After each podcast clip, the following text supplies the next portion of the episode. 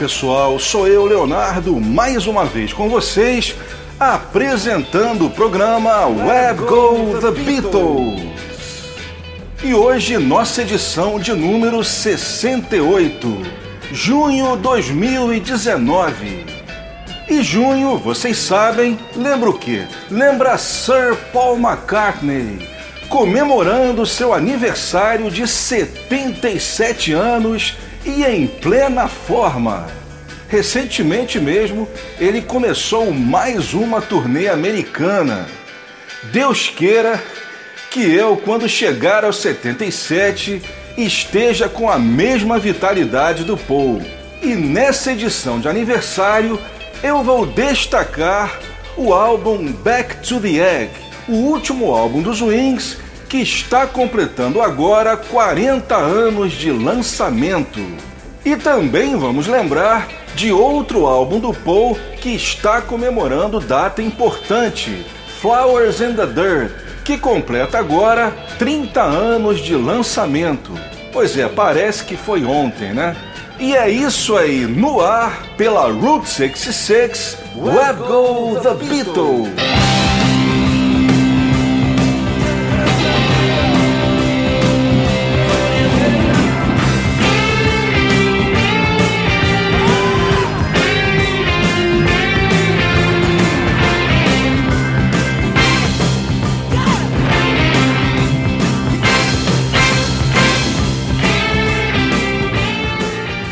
To the Egg foi o último álbum lançado pelos Wings e foi o primeiro e único álbum lançado pela última formação do grupo, que contava com o guitarrista Lawrence Jubber e o baterista Steve Holly, no lugar, respectivamente, de Jimmy McCulloch e Joe English.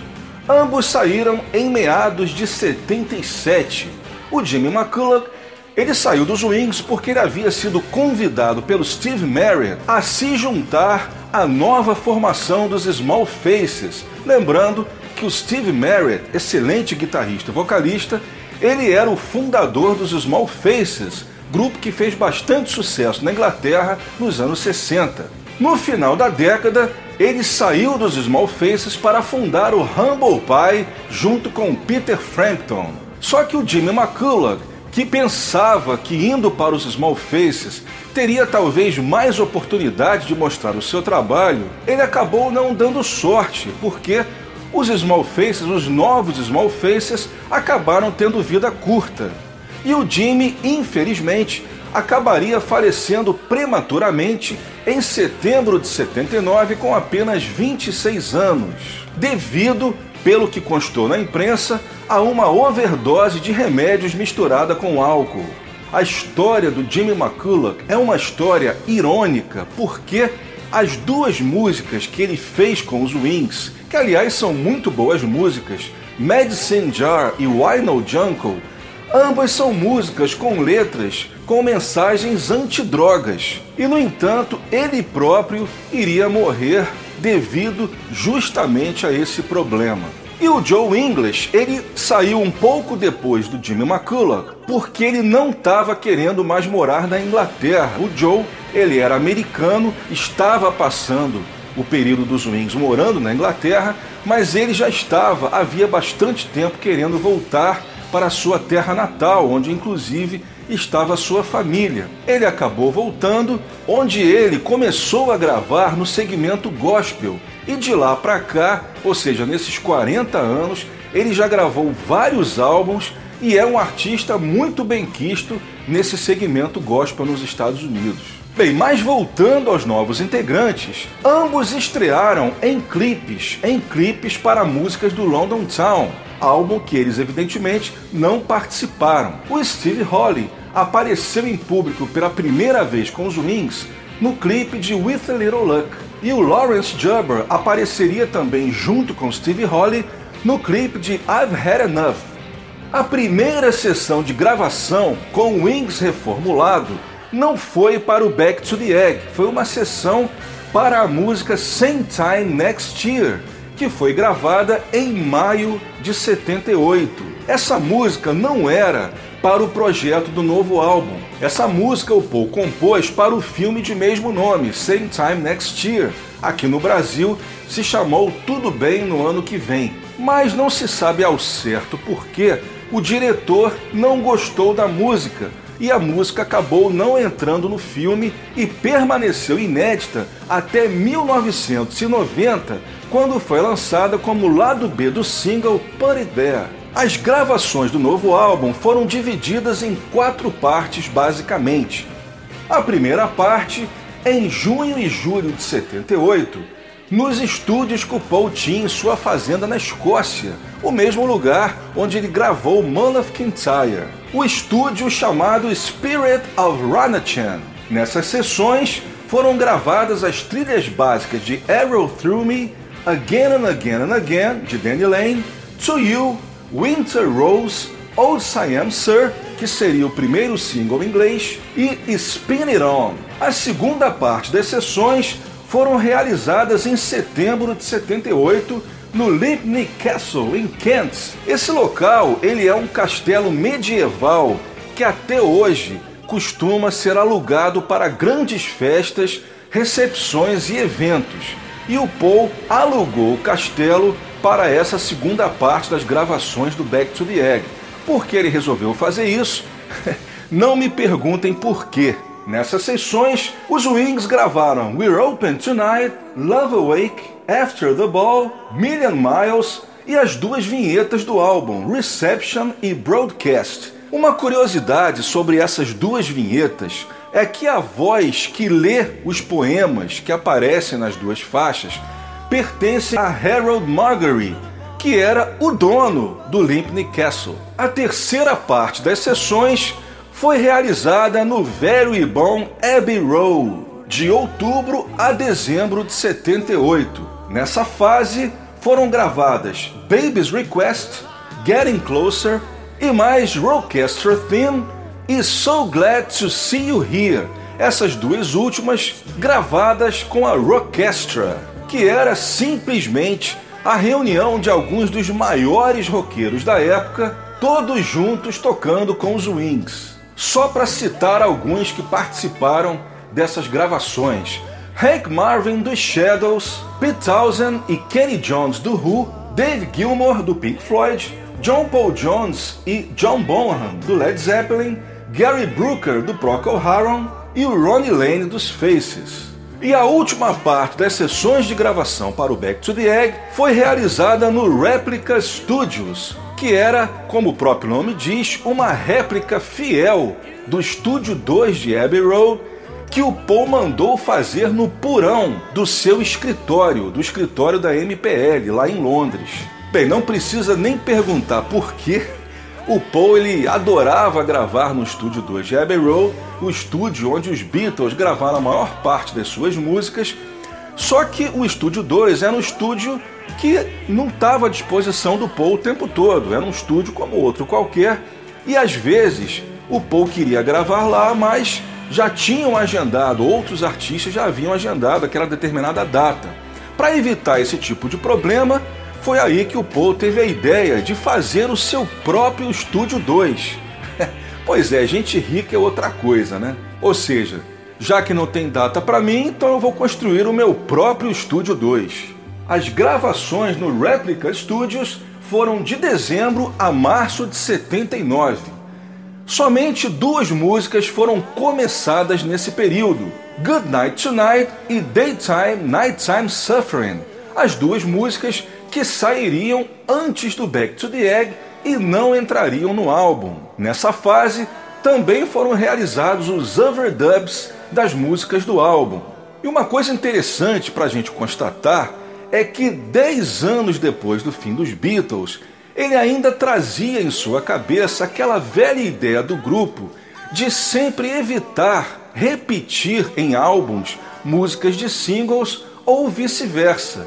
É claro que durante a carreira solo do Paul, ele lançou diversas vezes músicas de álbuns em single, como por exemplo Ben on the Run, Jet, My Love, mas também houve diversos singles usando um termo que se usa muito lá fora, houve muitos standalone singles, ou seja, singles independentes de álbuns. Então a gente pode citar Another Day com All Woman No Why, os três de 72, Mary Had a Little Lamb, Give Iron Back to the Irish e o single Double A-Sided High High High Simoon.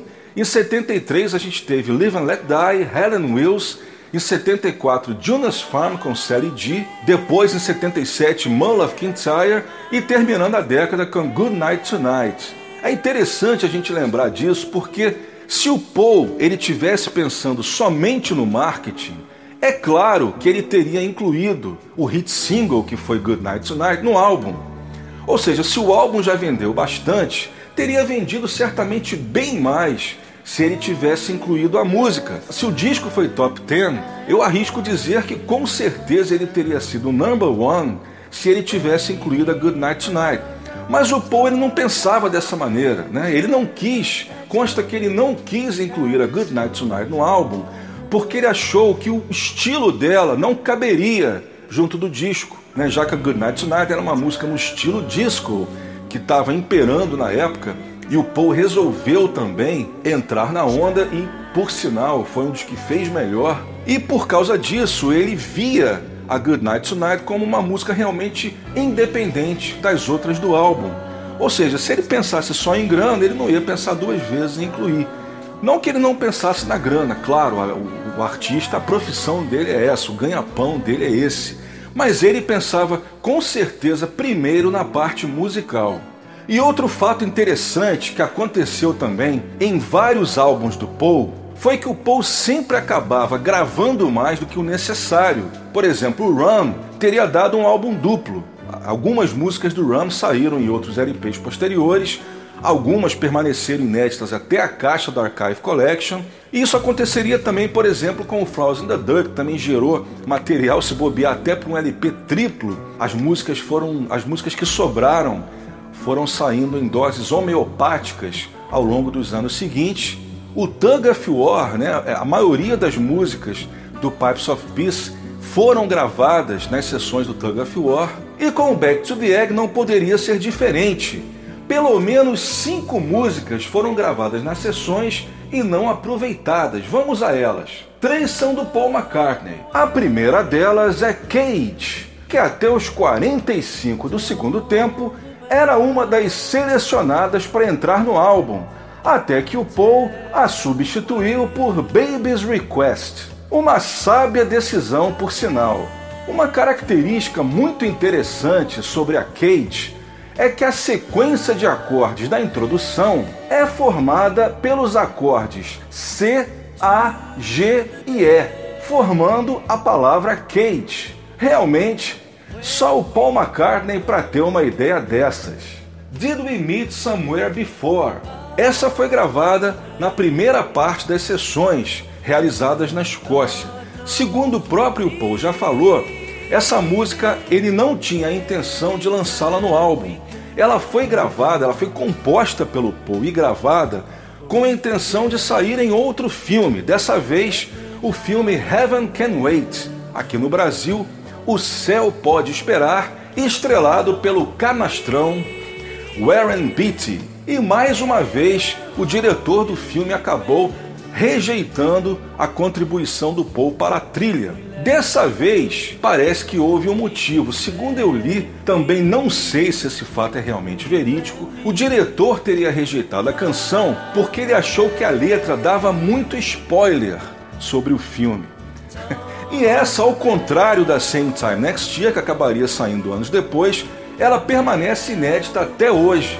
Uma outra curiosidade sobre essa música é que, embora ela não tenha sido aproveitada o Heaven Can Wait, ela acabou sendo usada em outro filme, o filme Rock and Roll High School, estrelado pelos Ramones. Apesar de aparecer no filme, a música do Paul não saiu na trilha e, como eu já adiantei a vocês, permanece inédita até hoje. E a terceira composição do Paul que sobrou das sessões de gravação do Back to the Egg é uma música que eu dou meus parabéns para o Paul por não tê-la incluído e mais ainda por nunca tê-la lançado até hoje.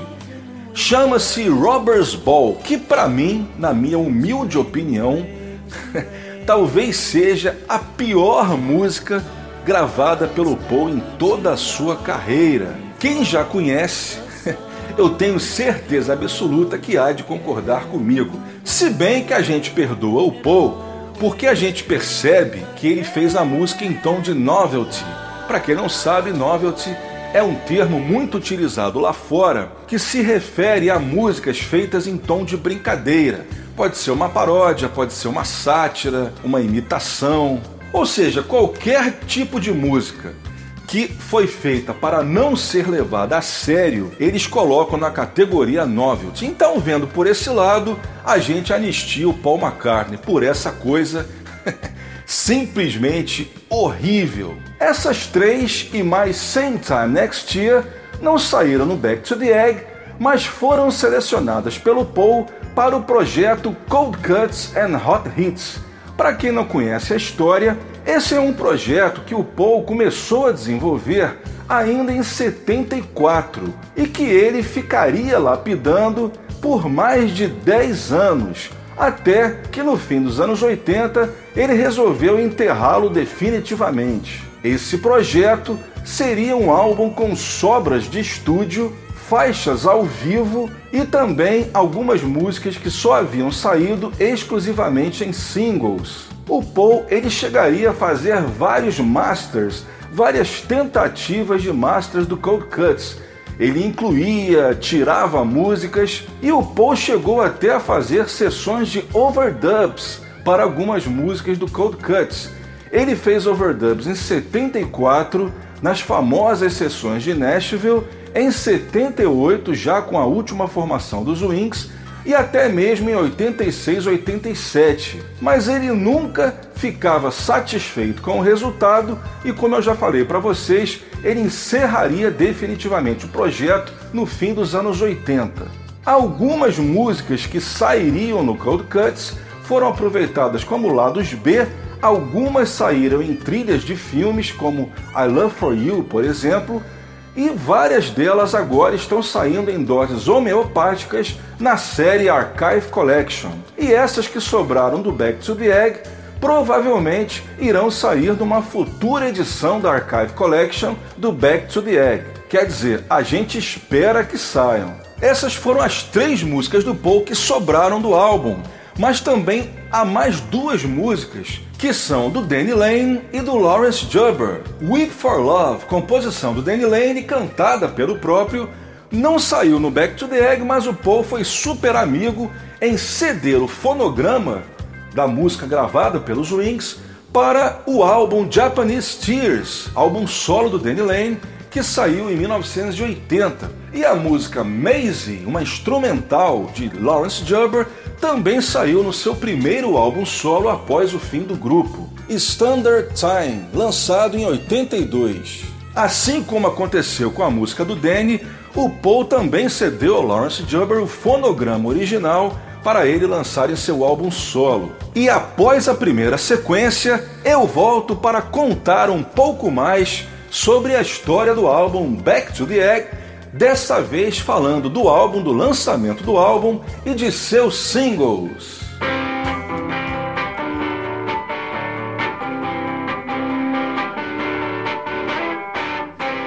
Nessa primeira sequência e também as duas músicas da próxima sequência, eu vou tocar para vocês músicas do Back to the Egg gravadas ao vivo no último show da excursão britânica dos Wings de 79.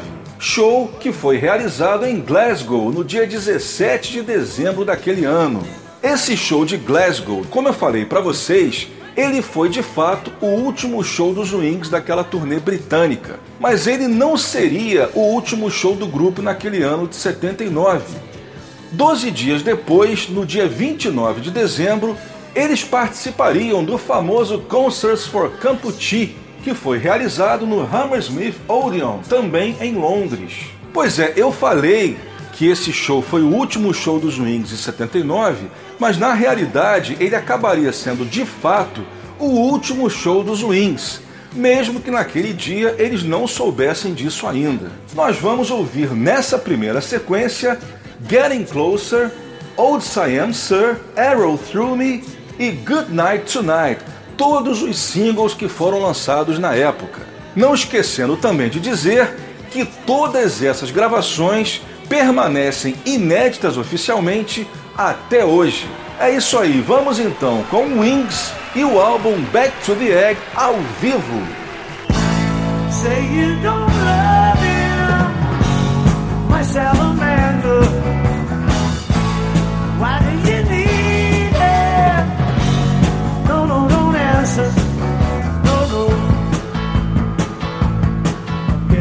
closer.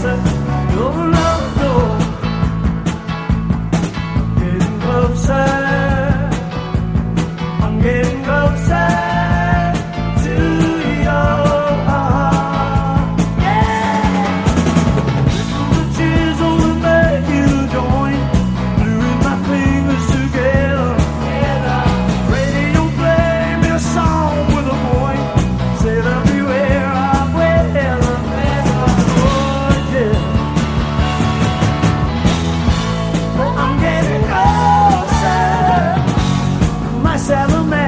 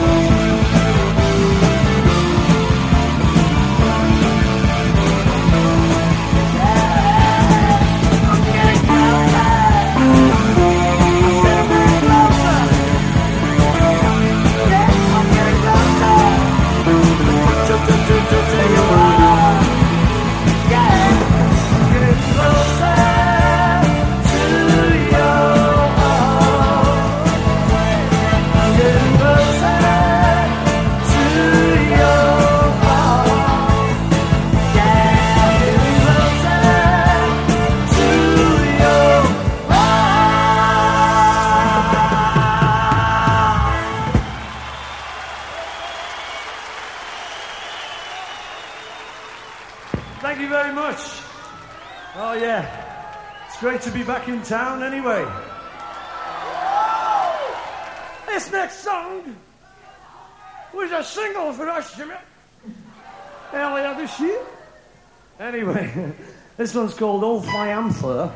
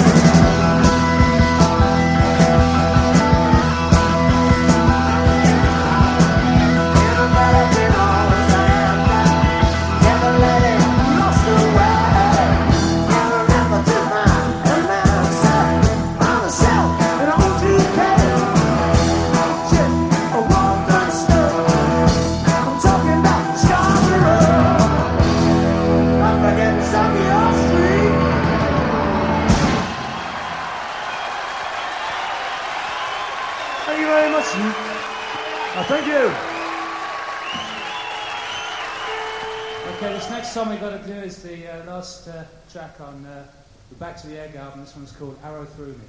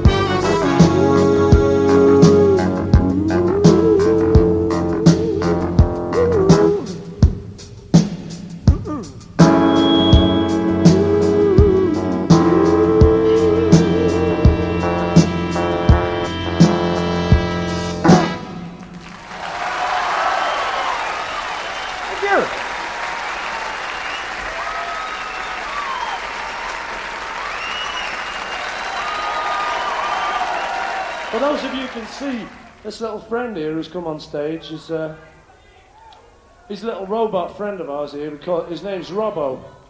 All right? and uh, what he does like is he keeps the time during the next song we do. You know, he keeps the rhythm. And he's, he's one of these computer jobs, you know, you've got to be very careful with them, you know what I mean? So uh, I'm just going to give him a little bit of delicate tuning, you know, just very fine tuning these jobs are. Just a minute. Delicate tuning.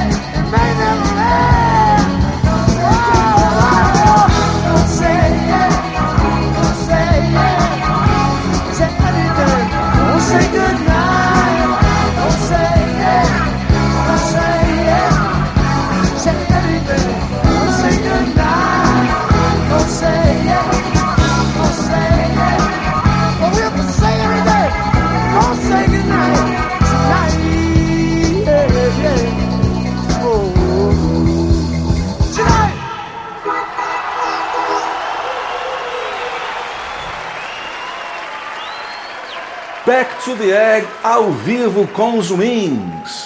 Dia 17 de dezembro de 79 em Glasgow. A gente ouviu Good Night Tonight, que saiu apenas em single, Arrow Through Me, Old Siam Sir e começamos com o carro-chefe do álbum Getting Closer.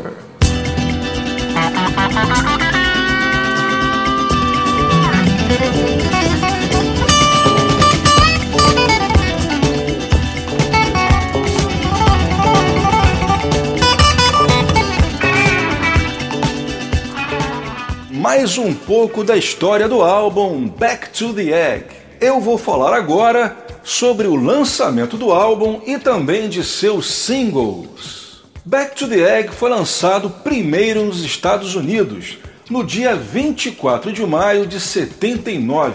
Na América, o álbum atingiu um excelente top 10, chegando ao sétimo lugar na Cashbox e ao oitavo na Billboard.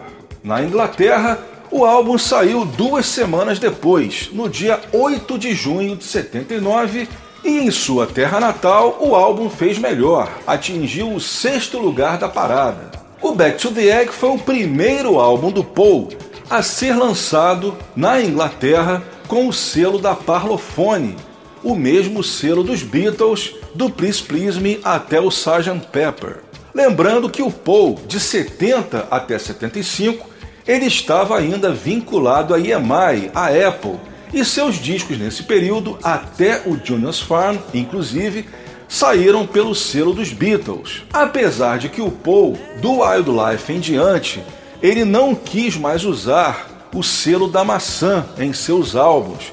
Dizem que isso era birra contra o Alan Klein, né, que ele queria, não queria ver nem pintado de verde. Pois é, então ele deve ter pensado assim: já que eu não posso me desligar da Apple porque eu estou preso em contrato, eu vou pelo menos fazer o máximo que eu posso, que é não utilizar o selo da maçã e assim não dar trela para aquele sujeito. Foi o que o Paul pensou na época. Com o fim do contrato do Paul com os Beatles, com a EMI, A partir de 75, incluindo os álbuns Venus on Mars, Speed of Sound e London Town, os álbuns do Paul foram lançados com o selo Capitol, tanto na Inglaterra quanto nos Estados Unidos. E a partir de 79 na Inglaterra, os álbuns do Paul, aliás, todos os lançamentos, singles, álbuns, passaram a ser lançados sob o selo Parlophone. Isso até 2007, quando ele romperia o contrato de distribuição com a Parlophone e passaria a lançar seus discos pela Hear Music. Mas isso já é uma outra história. Voltando a 79, nos Estados Unidos, ele terminou o contrato de distribuição com a Capitol e de 79 em diante, ele passou a distribuir seus álbuns pela clássica Columbia Records. Esse contrato duraria até 84 com o disco Broad Street inclusive. Em 85 ele voltaria a distribuir seus álbuns nos Estados Unidos pela Capitol. E o mais interessante é que nesse período em que ele esteve na Colômbia, nos Estados Unidos, a Columbia relançou todo o catálogo do Paul, exceto os álbuns London Town e Wings Greatest. Isso porque quando foi encerrado o contrato do Paul com a EMI com os Beatles, ele conseguiu, através de um acordo, ser o dono de todos os seus fonogramas gravados na EMI desde o McCartney. Por causa disso, no contrato de distribuição com a Columbia, ele pôde relançar todos os seus álbuns até então pelo selo. E uma outra coisa interessante, que também até hoje faz a festa dos colecionadores, é que esses relançamentos da Columbia, eles não vêm com os selos customizados que o Paul criou para seus álbuns. Eles trazem o famoso selo clássico da Columbia, aquele que é vermelho escuro com a borda amarela escrito Columbia com o famoso logo da gravadora, um dos selos mais clássicos da história do mercado musical. E ainda mais importante que isso, em 84, quando o contrato com a Columbia estava já se encerrando, a Columbia foi a responsável por lançar os primeiros compact discs do Paul. Eles lançaram cinco CDs: Ben on the Run, Venus and Mars, Wings Over America, Tug of War e Pipes of Peace além do Give My Regards to Broad Street, que foi lançado no fim do ano e foi o primeiro álbum do Paul a ter o LP e o CD lançados no mesmo dia. E como eu falei, quando entrou 85, Paul assinou novamente com a Capitol e isso fez com que esses CDs da Columbia se tornassem alguns dos mais raros e valiosos itens da coleção do Paul porque eles ficaram muito pouco tempo em catálogo e por causa disso eles se tornaram super escassos. Se você procurar um item desse em sites de leilão, você não vai achar nada barato. Eu, por exemplo, outro dia eu vi o Wings Over America da Columbia em excelente estado, custando cerca de 700 dólares. E se você quiser correr atrás desses itens raros da Columbia, você tem que ter muito cuidado com os perigosos counterfeits. Ou seja, como esses discos, esses CDs, são muito raros e valiosos, eles são um prato cheio para os falsificadores. Então tome muito cuidado quando você for comprar para evitar comprar um falsificado. E uma última curiosidade sobre o Back to the Egg, que eu anotei aqui para comentar com vocês, é sobre o John Lennon. Pois é, o John Lennon, sempre com aquele jeito dele, é, sempre que era é, perguntado em entrevistas sobre o trabalho solo dos outros Beatles, ele sempre fazia de tudo, ele se esforçava para sempre demonstrar um certo desdém, né, um certo pouco caso pelas carreiras solo dos outros Beatles, principalmente quando o assunto era Paul McCartney. E numa entrevista, numa de suas últimas entrevistas, em 80, eu me lembro que tem uma hora que perguntam para ele né, se ele costumava ouvir os discos do Paul McCartney, e ele responde assim, abre aspas, olha, é, eu não costumo ouvir não, eu acho que o último disco do Paul que eu ouvi foi aquele que ele tá com uma flor na boca. ele falou de uma forma como se tivesse assim não dando importância nenhuma ao disco, tanto é que nem o nome ele lembrava. Pois é. Só que quando saiu o livro As Cartas de John Lennon, nesse livro apareceu um daqueles bilhetes que o John costumava escrever para o seu secretário Fred Seaman. Pois é, o John ele tinha esse hábito, né? Todo dia de manhã ele fazia um bilhete com todos os to-dos, como se fala lá fora, com todos os afazeres do dia. Então ele colocava o que, que ele tinha que comprar na feira, o que, que tinha que comprar no mercado, que tinha que levar o chão para o colégio, que tinha que comprar é, uma nova mochila para o chão. Então ele anotava tudo ali. E num desses bilhetes, um dos afazeres era para o Fred Seaman era comprar o novo álbum dos Wings, Back to the Egg. Pois é, tá aí a prova de que o John ele não era, né, esse cara assim tão avesso ao som do Paul McCartney como ele brincava dizendo que seria, né? É, ou seja, ele diz que o último álbum que ele havia ouvido tinha sido de 73, só que na verdade ele estava bem atualizado em relação aos novos, então novos trabalhos do Paul McCartney. Por essa ele não esperava, né? Não jamais esperaria que um dia esse bilhete pudesse vir à tona. Eu tenho até a impressão que quando o Paul, se ele leu esse livro, né? Ele deve ter, ter visto esse bilhete e pensado assim: eu sabia. e agora vamos falar sobre os singles que foram lançados com músicas do Back to the Egg. Bem, o primeiro single, como eu já comentei com vocês, são duas músicas que foram gravadas nas sessões, nas últimas sessões, por sinal, mas que foram lançadas num single standalone, independente do álbum, Good Night Tonight e Daytime Nighttime Suffering.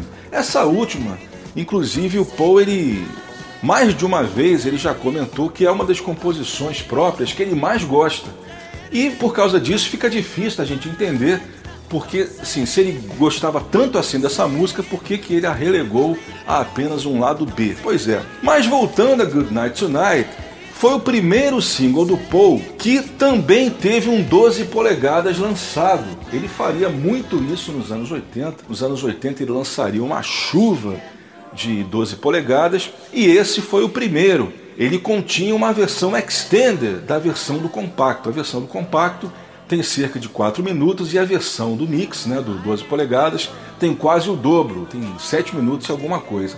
A versão de Daytime, né, do lado B, é a mesma do compacto, não tem diferença. Essa versão extended, inclusive, ela foi um dos grandes hits nas pistas de discoteca do ano de 79, inclusive aqui no Brasil. E o grande carro-chefe da música, com certeza, é a linha de baixo do Paul, que funciona até mesmo como o riff da música. Diga-se de passagem que essa linha de baixo da Good Night Tonight foi elogiada até por um certo John Lennon, olha ele aí de novo.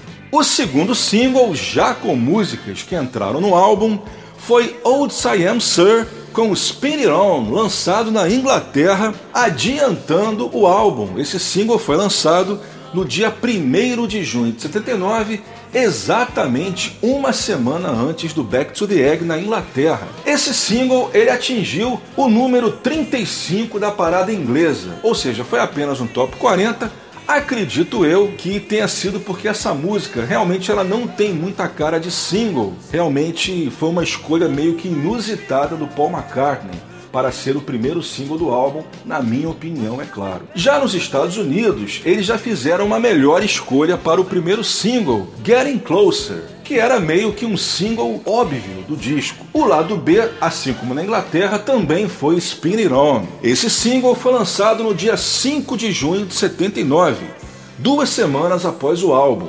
Getting Closer atingiu um belo número 20 na parada, tanto na Cashbox quanto na Billboard.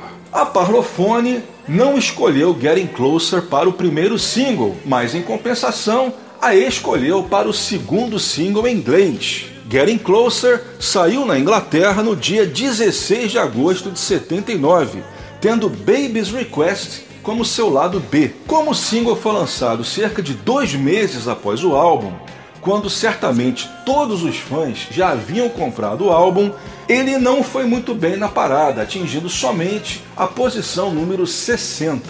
O segundo single americano também foi muito bem escolhido, Arrow Through Me, uma faixa gravada praticamente somente com instrumentos eletrônicos, inclusive o baixo é feito no teclado. Os únicos instrumentos que não são eletrônicos são os metais. O single saiu no dia 14 de agosto de 79. O lado B desse single foi Old Siam Sir. Ele atingiu um bom top 30, atingindo a posição número 29 na parada da Billboard. Ela foi aproveitada num filme, Oh Heavenly Dog, aqui no Brasil, Benji, o cachorro divino. Esse filme ele era estrelado, além do pelo cachorro, né? ele era estrelado pelo Chevy Chase e a bela Jane Seymour, mais conhecida pelo filme Em Algum Lugar do Passado. Quem curtiu a sessão da tarde nos anos 80 certamente vai lembrar desse filme, para o bem ou para o mal. Aqui no Brasil, a EMI Odeon lançou somente um single com músicas do Back to the Egg. Eles escolheram o single americano Getting Closer com Spin It On. Lembrando que aqui no Brasil também saiu o compacto Good Night Tonight, inclusive o 12 polegadas. A única diferença é que, infelizmente, a versão brasileira não vinha com a foto na capa. Era uma capa simples no formato die cut, que vinha aquele buraco no meio. Bem, esses foram os singles lançados nos principais mercados do mundo. Mas houve ainda um terceiro single que foi lançado exclusivamente na França e na Holanda, que foi Rockestra Thin, que teve como lado B também Old Siam Sir. Falando na Rockestra Thin, essa música deu ao Paul mais um Grammy para sua coleção. Ela ganhou na categoria Best Rock Instrumental Performance. Melhor performance de rock instrumental. Evidentemente super merecido.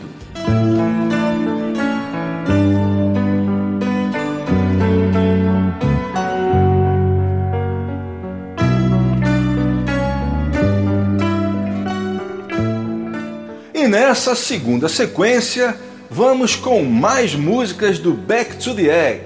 As duas primeiras serão mais duas ao vivo em Glasgow, no dia 17 de dezembro de 79. A gente começa com Danny Lane e sua Again and Again and Again, uma de suas melhores composições. Em seguida, Spin It On, um dos grandes rocks do disco. A terceira, Rockestra Thin, dessa vez gravado no Concert for Campuchee, no dia 29 de dezembro de 79, também com a participação da Rockestra. E para terminar a sequência, So Glad to See You Here, a segunda música gravada pela Rockestra no álbum Back to the Egg.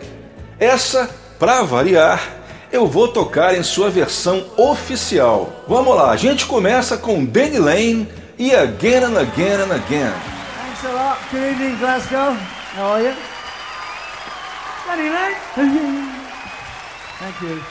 This is a song from Back to the Egg and it's called Again and Again and Again.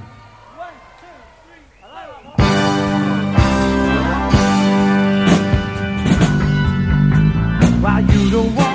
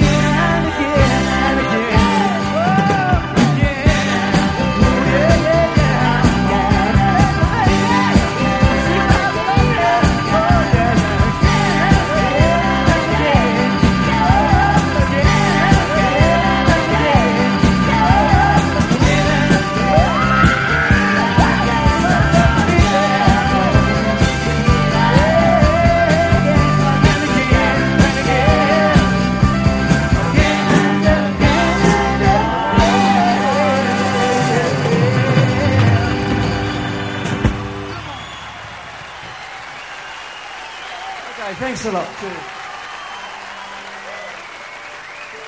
Right, Jim. Okay, listen, as Denny said, like we like to do a little bit different stuff here, just in this spot. So this one's like a bit faster, and for any of you uh, maniacs in the audience who want a pongo, that one. Pleasure, all right. Okay, for a little pleasurable pongo in, here we have a song here which is off our last LP, and this one's called Spinny Dawn.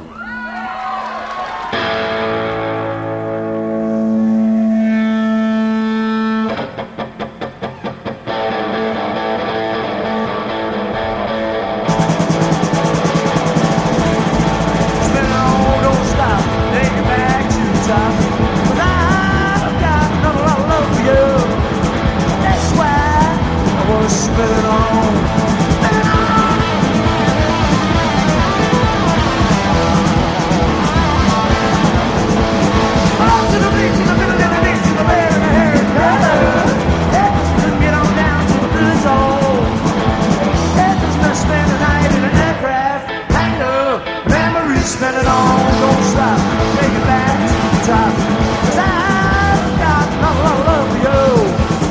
I wanna it.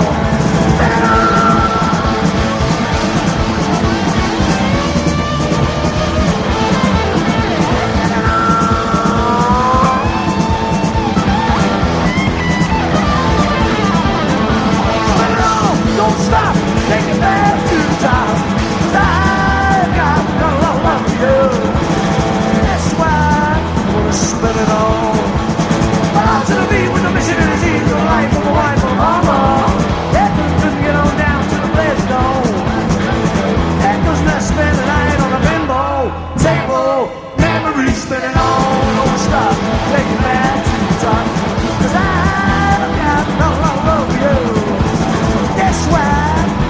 Spin it on. Out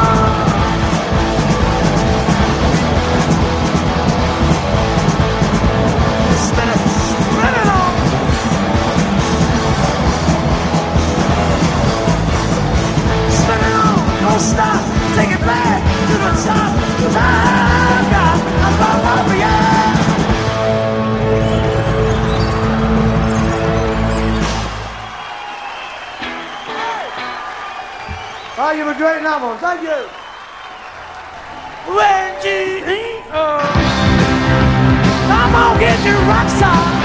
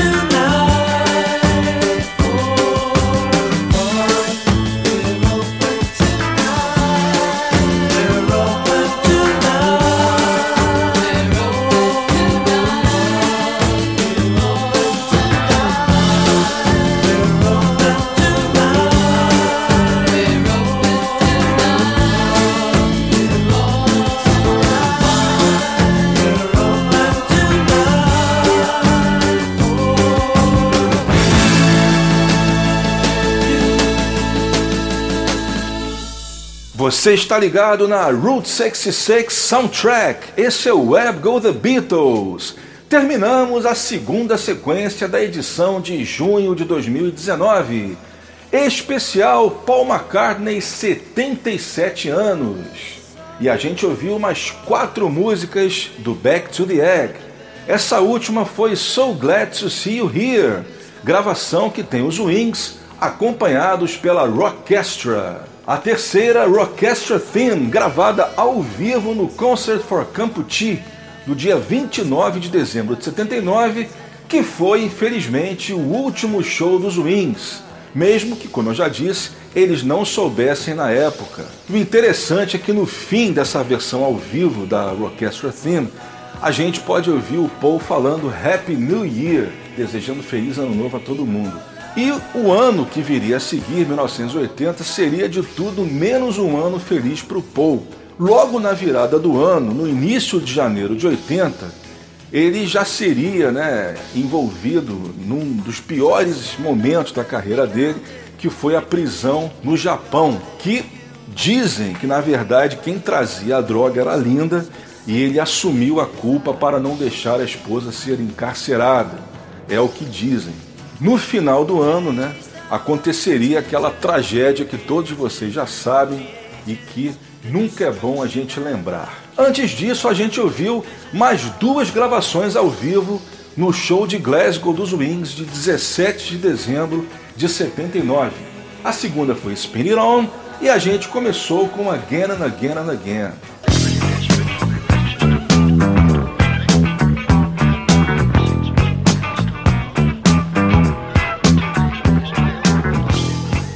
Bem, já que eu falei no último show dos Wings, há pelo menos duas versões para o que originou a decisão do Paul de acabar com o grupo, que é um assunto que até hoje ele nunca explicou com todas as palavras. Há muitas versões, mas, por exemplo, eu já ouvi uma versão que de cara eu descarto. Né? Existe uma versão que diz que ele ter sido preso no Japão fez com que os outros integrantes ficassem aborrecidos principalmente o Danny Lane, né? Porque sabe como é que é? Para o Paul McCartney ter uma turnê cancelada é um dinheiro que não faz falta nenhuma para ele, né? Um dinheiro que, como se diz, sai na urina.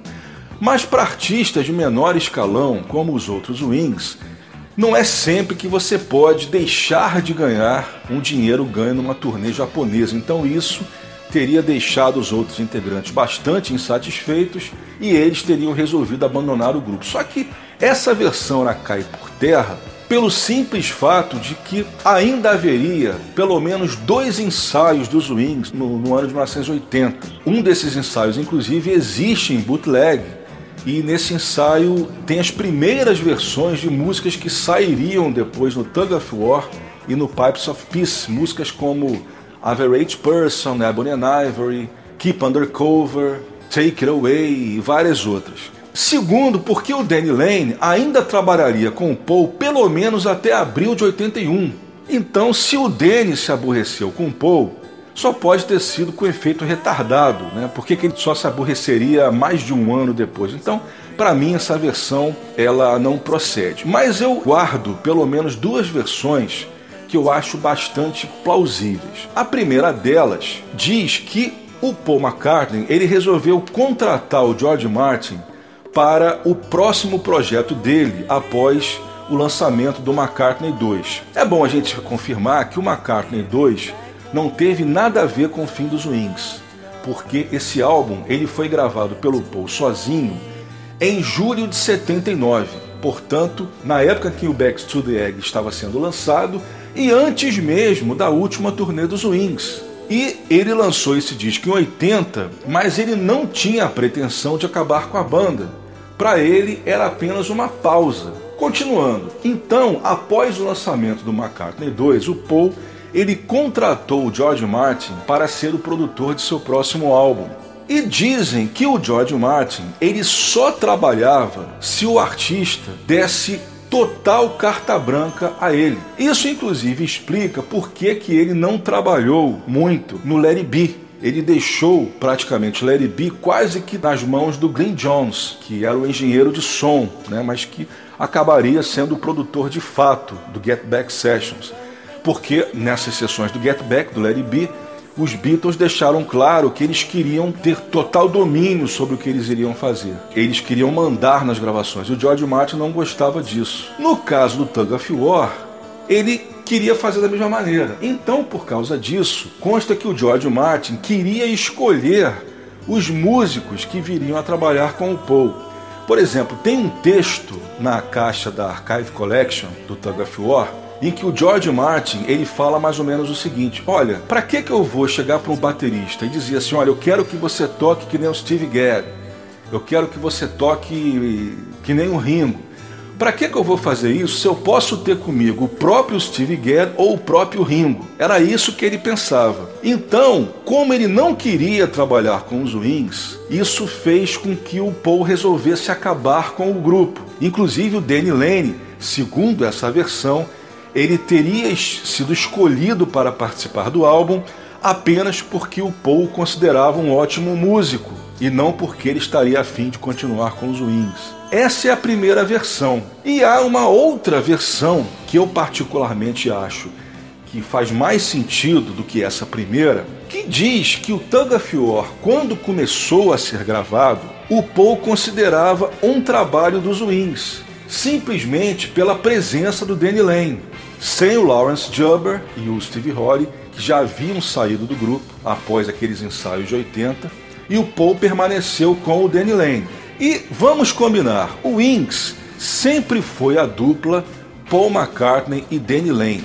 Com todo o respeito que a gente tem pela Linda e pelos ótimos músicos que participaram das várias formações do grupo, o Wings sempre foi Paul McCartney e Danny Lane. Então, nessa visão, o Tug of War seria, começou a ser gravado como um disco novo dos Wings, Paul McCartney e Danny Lane. Mas que logo após as gravações lá em Montserrat, nos estúdios do George Martin em Montserrat, né, as primeiras gravações do Tug of War, onde inclusive foi gravada a maior parte do disco, o Danny Lane resolveu sair e ele declarou na imprensa, em abril de 81, que não desejava mais fazer parte dos Wings.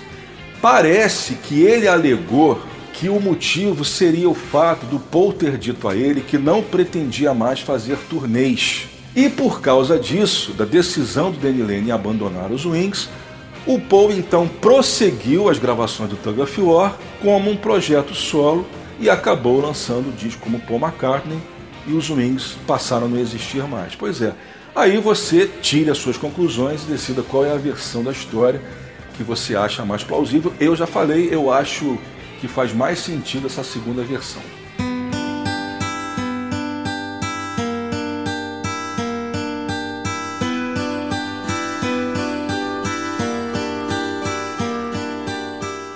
Você está ligado na Route 66 e esse é o Web Go The Beatles com Leonardo Conde de Alencar, edição de junho de 2019, aniversário de Paul McCartney. E vamos para mais uma sequência destacando o álbum Back to the Egg dos Wings, que completa agora 40 anos de lançamento. E eu vou começar essa terceira sequência com uma das músicas que sobraram do álbum Back to the Egg, Cage.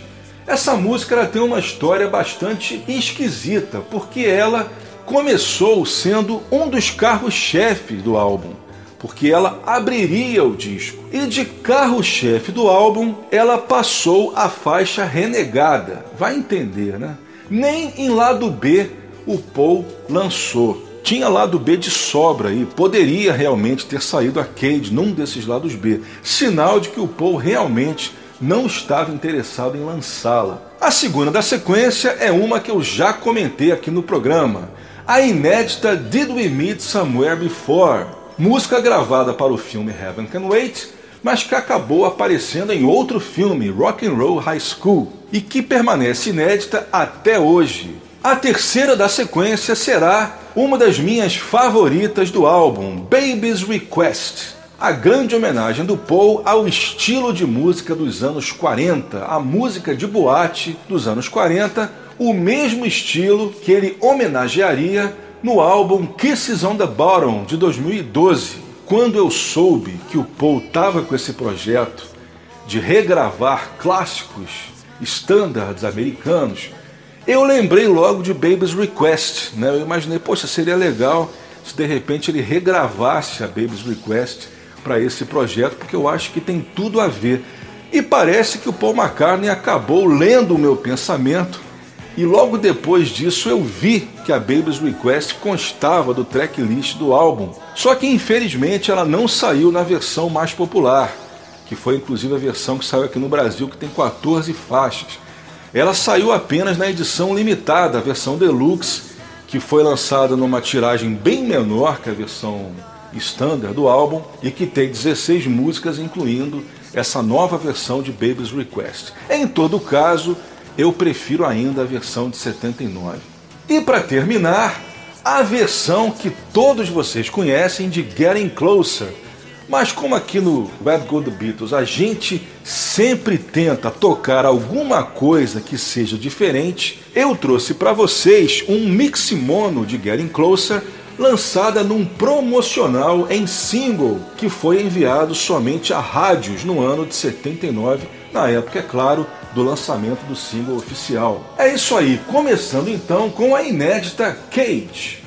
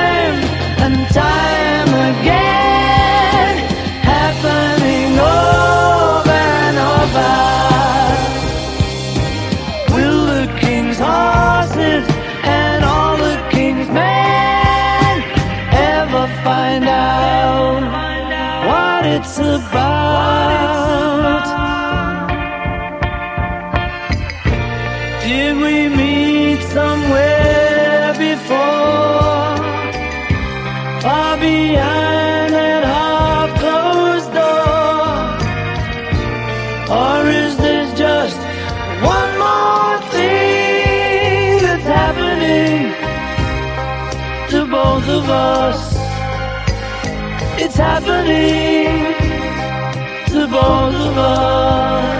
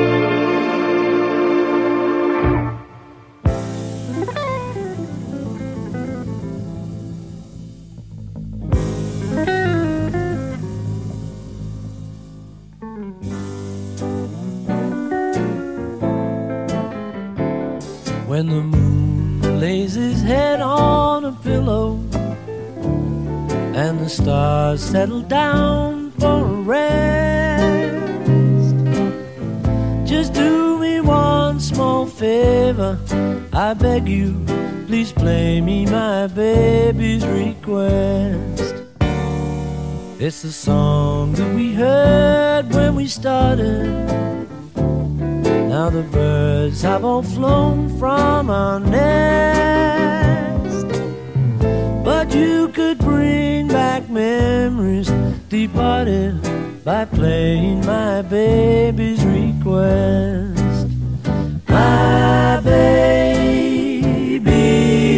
Said that she knows how it goes, but you're the one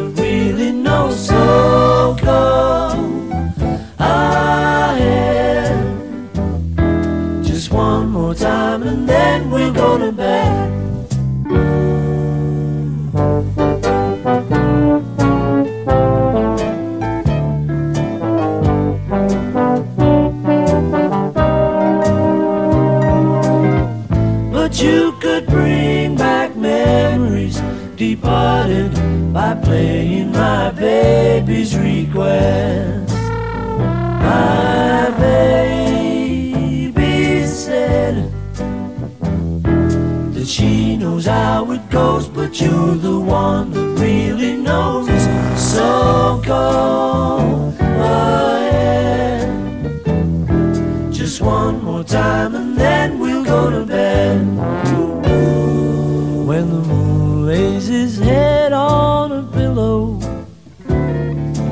stars settle down for a rest. Just do me one small favor, I beg you, please play me my baby's request. Mm, play me my baby's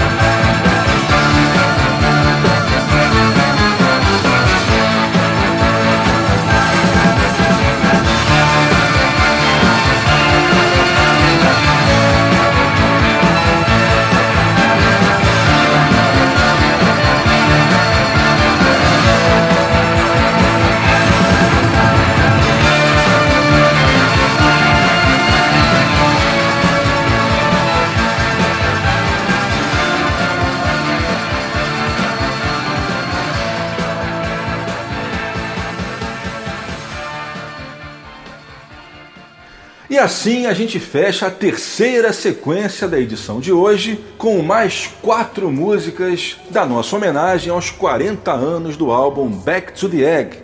Essa última foi Getting Closer, versão de estúdio, mas eu trouxe um mix mono que foi lançado apenas num single promocional americano, que evidentemente nunca foi lançado em CD e eu toquei diretamente do meu velho e bom vinil.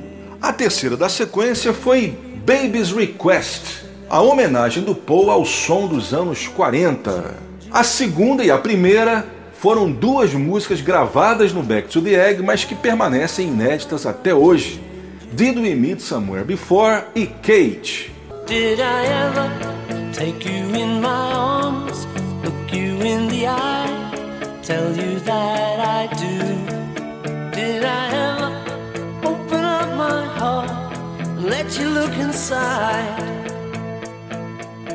Você está ligado na Route 66 Soundtrack. Esse é o Web Go The Beatles, edição de junho de 2019.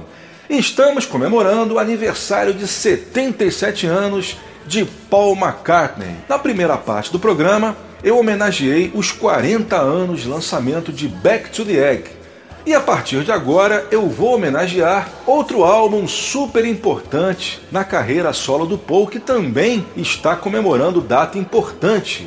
Flowers and the Dirt, que comemora agora também nessa época 30 anos de seu lançamento.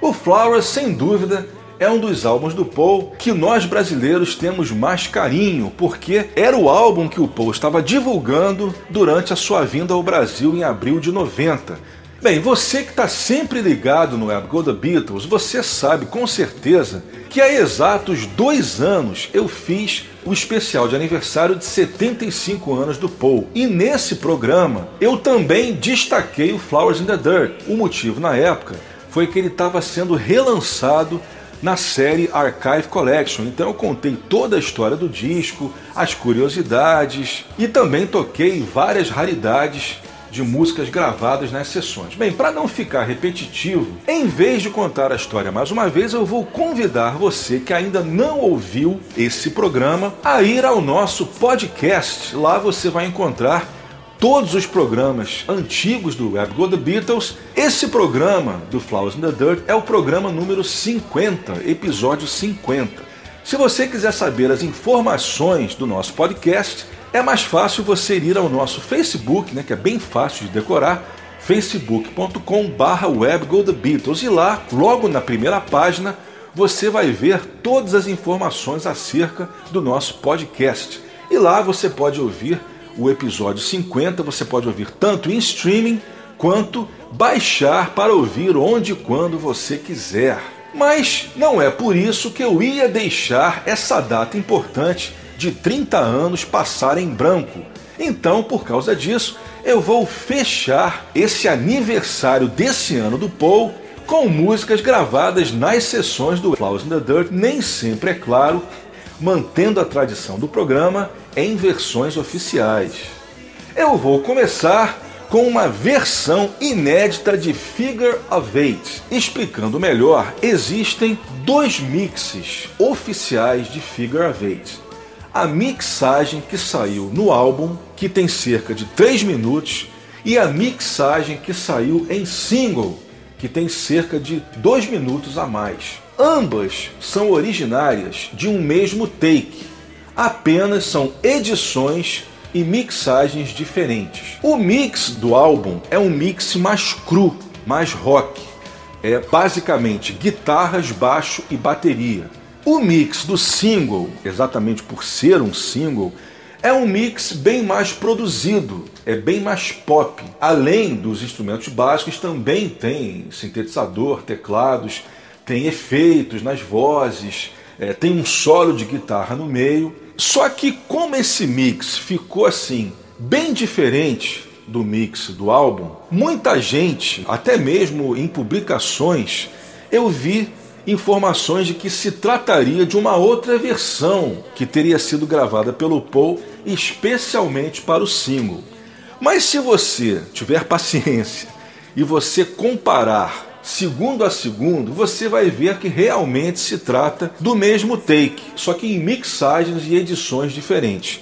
O que mais confunde né, o ouvinte é justamente o fato da versão do single ter esses dois minutos a mais. Então, como esses dois minutos a mais tem vários trechos de vocal, tem solo de guitarra que não aparece na versão do álbum, então por causa disso confunde o fã e fez muita gente acreditar se tratar de um outro take, mas realmente não é. E eu vou tocar para vocês o mix que saiu no álbum só que uma versão não editada, uma unedited version. É a versão do álbum, só que com a duração inteira, com cerca de 5 minutos, inclusive sem fade out, assim como aparece na versão do álbum, só que você ouve vários trechos de vocais que apareciam somente na versão do single. De todas as, as versões que existem, é a que eu mais gosto, justamente porque a versão do álbum, que é o mix que eu mais gosto, justamente por ser mais rock, por ser mais básico, mais cru, né? guitarra, baixo e bateria, e também por ter os dois minutos adicionais, que não aparecem na versão oficial, e eu acredito que vocês que ainda não ouviram vão gostar bastante. Prosseguindo, uma versão também muito bonita de Put It There, que também é um dos, assim como Figure Eight, é um dos singles do disco. Essa versão, ela é do especial de TV de mesmo nome, esse especial ele mostra trechos dos ensaios para a turnê que viria a acontecer em 89 e 90. A gente vai ouvir o take né, de Poliver desse especial em versão estéreo que só saiu nesse vídeo, nunca saiu em formato disco. Continuando, mais um single do Flowers in the Dirt, This One, mas também uma versão diferente, o demo de This One, que não saiu na caixa, né, não saiu no CD de demos da caixa, e apareceu somente no site do Paul, como um presente para os fãs. Na época do lançamento, o Paul disponibilizou dois demos exclusivos para o fã baixar. Um deles era esse demo de This One. E para terminar a sequência, agora sim, finalmente, uma versão que saiu. Temos uma versão oficial. Pois é, né? Raridade aqui no Web Go The Beatles. Estou falando de Good Sign, um dos lados B de This One. Pois é, This One foram feitos dois singles de This One. O primeiro, que é, saiu em single normal de 7 polegadas, com This One e The First Tone. Também saiu num 12 polegadas, num mix de 12 polegadas, que tem, além dessas duas músicas, I'm in Love Again e I Wanna Cry, ambas gravadas nas sessões do Shoba. Esse EP de quatro músicas também saiu em CD single. Um pouco depois, no dia 31 de julho de 89, a EMI lançou um segundo single de This One, dessa vez contendo Good Sign como lado B, mas só saiu em 12 polegadas, não saiu em CD. Essa música, só para vocês terem uma ideia, ela ficou disponível apenas em vinil até o lançamento do Archive Collection 2017 quase 30 anos. Inclusive, ela já tinha saído em, em, piratas, mas sempre tirada do vinil. Agora, em 2017, foi a primeira vez que ela saiu em som de master, em som digital. E é essa versão que eu vou tocar para vocês. Pois é, explicações dadas, vamos começar então a sequência com essa edição inédita do mix do álbum de Figure of Eight.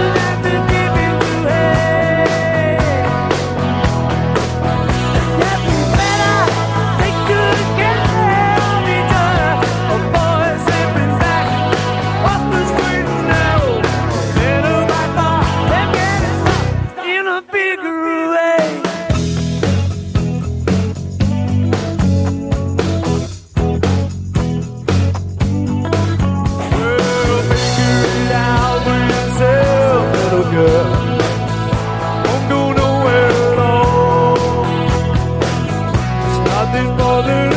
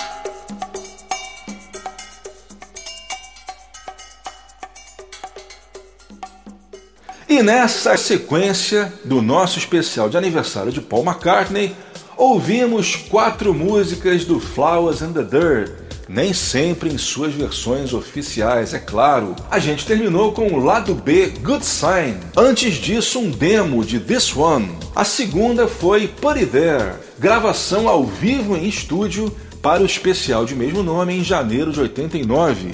E eu comecei com o mix do álbum de Figure of Eight, só que numa versão não editada, a versão completa com cerca de 5 minutos, portanto, 2 minutos a mais que a versão que a gente ouve no álbum oficial.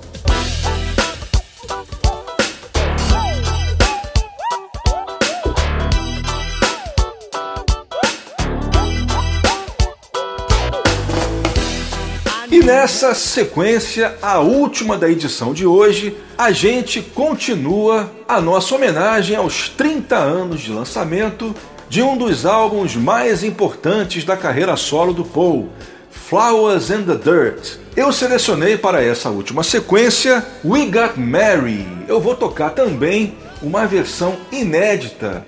Bem, para quem não sabe, a We Got Mary é a música mais antiga do Flowers in the Dirt. Ela foi gravada em dezembro de 1984, numa sessão de gravação com o produtor David Foster. Pois é, antes mesmo das sessões do álbum Press to Play. Durante as sessões do Flowers in the Dirt em 88, o Paul ele incluiu vários overdubs, incluindo um trecho de vocais que não aparecem na versão de 84 e também ele adicionou metais na parte final da música. O resto é igual à versão de 84 que vocês vão ouvir agora. A principal diferença, portanto, além da sonoridade, é claro, já que se trata de uma outra mixagem, vocês vão perceber que o Paul ainda não havia composto uma parte da letra, porque na verdade, na versão do Flowers, você ouve uma parte instrumental. Nessa versão de 84, há dois trechos instrumentais. Nesse primeiro trecho instrumental, o Paul ele faria uma nova estrofe que você só ouve na versão do Flowers. É a parte em que ele começa cantando Nowadays every night flashes by at the speed of light. Essa parte, portanto, vocês não ouvem na versão de 84. Outra diferença é que nessa versão original ela não tem fade. Vocês ouvem a canção até o fim original. Na versão do Flowers, aí sim o Paul ele fez um fade out na mixagem. A segunda será também uma das minhas favoritas, Loveliest Thing. Essa música ela foi gravada antes do início das sessões do Flowers. Ela foi gravada em Nova York no ano de 86, quando Paul foi fazer uma visita ao estúdio em que o Billy Joel estava gravando com sua banda. E ele aproveitou para gravar duas composições novas com a banda do Billy Joel. Uma delas é Beautiful Night, a versão de 86 que saiu no single Beautiful Night de 98. Né? Saiu como parte do Ubu Jubal. E a outra que ele gravou foi justamente essa Loveliest Thing, que só foi sair pela primeira vez como um dos lados B de Figure of Eight. Ela saiu como lado B do CD single, que saiu no dia 25 de novembro de 89. A terceira da sequência será Distractions, o mesmo take que saiu no Flowers in the Dirt, só com uma mixagem alternativa que foi feita exclusivamente para o promocional, para o videoclipe da música. E a quarta da sequência, também uma mixagem diferente, dessa vez com o grande carro-chefe do álbum, My Brave Face, um novo mix feito a partir do 5.1 do DVD McCartney Years. Esse remix foi feito por um tal de Leonardo Conde de Alencar, Espero que vocês curtam. My Brave Face foi lançado em single cerca de um mês antes do Flowers. O Flowers saiu na Inglaterra em 5 de junho de 89, quase que exatamente 10 anos depois do Back to the Egg. O single de My Brave Face saiu no dia 8 de maio de 89, também em várias versões. Saiu em 7 polegadas, com Flying to My Home no lado B e também num 12 polegadas, num EP né, de 12 polegadas, que além dessas duas músicas do single, trazia também duas músicas das sessões do Shoba. Também foi lançado em CD single. O single de My Brave Face atingiu a 18ª posição da parada inglesa. É isso aí, a gente começa então com We Got Mary versão de 84. Vamos lá.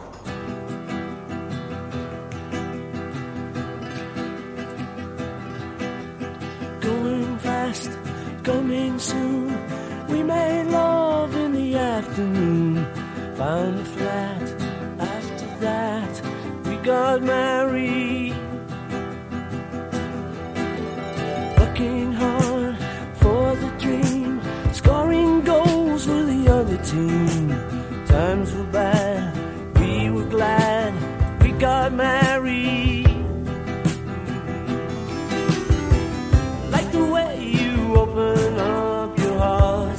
to each other.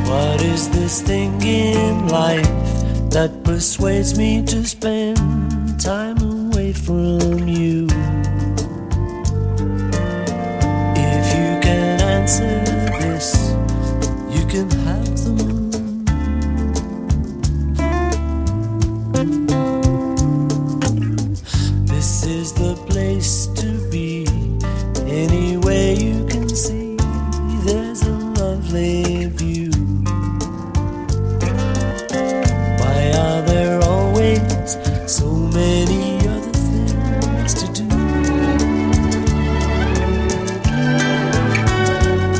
Distractions like butterflies are buzzing round.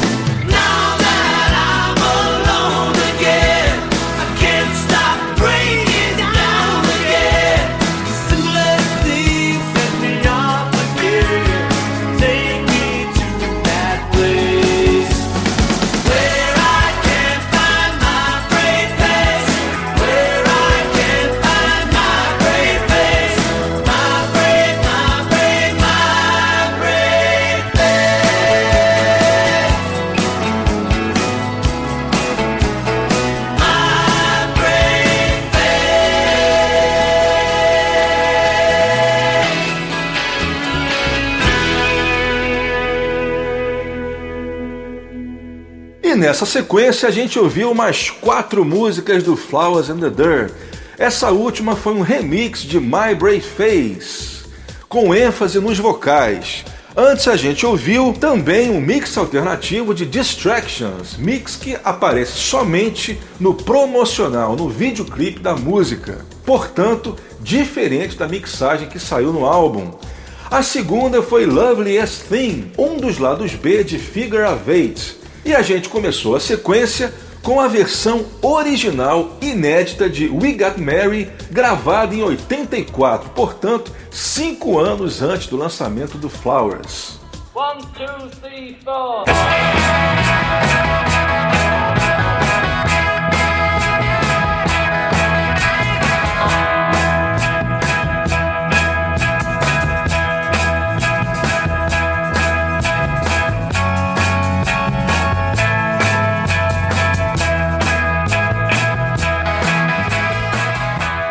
assim nós estamos terminando mais um episódio do Web Go The Beatles. Sempre aqui na nossa Route 66 Soundtrack. O Web Go The Beatles tem a produção, edição, texto e apresentação deste que vos fala Leonardo Conde de Alencar. É isso aí, eu vou deixando aqui o meu abraço e até lá!